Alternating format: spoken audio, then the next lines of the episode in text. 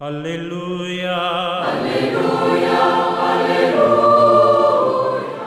Hola amigos, un gran saludo de parte mía en este domingo que es el quinto del tiempo durante el año. Hoy día leemos al profeta Isaías en el capítulo 6 y luego a Lucas en el capítulo 5, los versículos del 1 al 11. El tema de la vocación profética y apostólica ocupa las dos principales lecturas de este domingo, que es el quinto durante el año.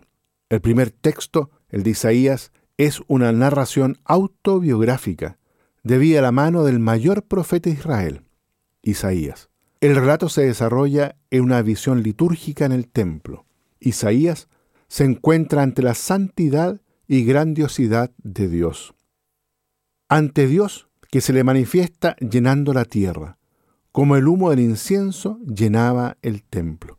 La reacción espontánea de Isaías es confesar su profunda incapacidad e indignidad personal para ser profeta. Sin embargo, Dios se acerca con su gracia para que Isaías supere el pánico y experimente la fascinación de su presencia santa. Y será un ángel ministro de la corte celeste con un carbón encendido tomado del altar de los holocaustos, con el cual purifica la boca del profeta. Es como un gesto casi sacramental que lo consagra. El hombre de la palabra, el profeta, debe ser precisamente purificado en la misma palabra. El fuego sagrado que viene del altar penetra el lenguaje del hombre, llamado a hablar en nombre de Dios. Inmediatamente se produce la respuesta de Isaías. Aquí estoy, mándame, llena de espontaneidad, entusiasmo y prontitud. Acepta su vocación profética y vence la cobardía de su indecisión. Qué tremendo ejemplo nos da Isaías. Por otra parte, el Evangelio nos presenta diversas escenas en las que son protagonistas Jesús y un grupo de pescadores que están lavando las redes después de su esfuerzo y fracaso nocturno, sin haber podido pescar nada.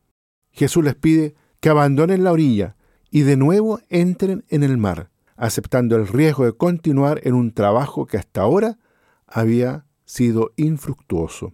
Pedro, fiado en la palabra del Maestro, vuelve a echar las redes y el resultado es inesperado y maravilloso. La pesca fue tan grande que el peso hacía hundir la barca. Entre el texto del domingo pasado y el de hoy, Lucas nos presenta a un Jesús buscando insistentemente por la gente. De esta situación parte precisamente el texto.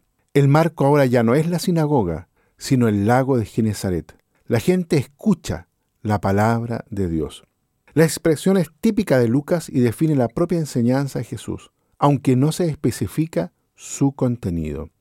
El autor Lucas espera probablemente que no perdamos de vista la enseñanza en los domingos anteriores en la sinagoga de Nazaret. En este contexto resuena explícita la palabra de Dios a través de Jesús. Sacan la barca agua adentro, echan las redes para la pesca. Pedro replica contestando lo descabellado, absurdo, incluso de la propuesta de Jesús. La pesca tiene sus horas adecuadas, fuera de las cuales es inútil intentarlo. Pero, puesto que tú lo dices, echaré las redes. Es decir, la palabra de Jesús adquiere para Pedro rango de valor superior a la lógica de la situación. Pedro acoge, hace suya esa palabra. Se fía más de ella que de la lógica de la situación. Los dos versículos siguientes, 6 y 7, reflejan el resultado de la acogida de la palabra de Jesús un resultado imprevisible, impensable incluso desde toda lógica. La escena recuerda la de María e Isabel y las palabras de esta, feliz tú que has creído, que se cumplirán lo que te había dicho el Señor. La escena final tipifica la reacción de Pedro en términos que recuerdan lo escuchado en la primera lectura de Isaías. Es como un eco de esa primera lectura es la reacción humana ante lo imprevisible, ante lo impensable, asombro, pasmo, temor, autocuestionamiento de la propia persona. que se experimenta a sí misma como indigna, poca cosa. Señor, apártate de mí, que soy un pecador. Pero la palabra de Jesús disipa temores, miedos, e introduce al que sea fiado de ella en una novedad de la vida, en algo completamente nuevo. Una vez que la escena nos lleva a Isabel y María, y las palabras, en este caso de María, desde ahora, todos me llamarán feliz, pues ha hecho maravillas conmigo aquel que es todopoderoso. Eso podría perfectamente decirlo también Pedro en este día.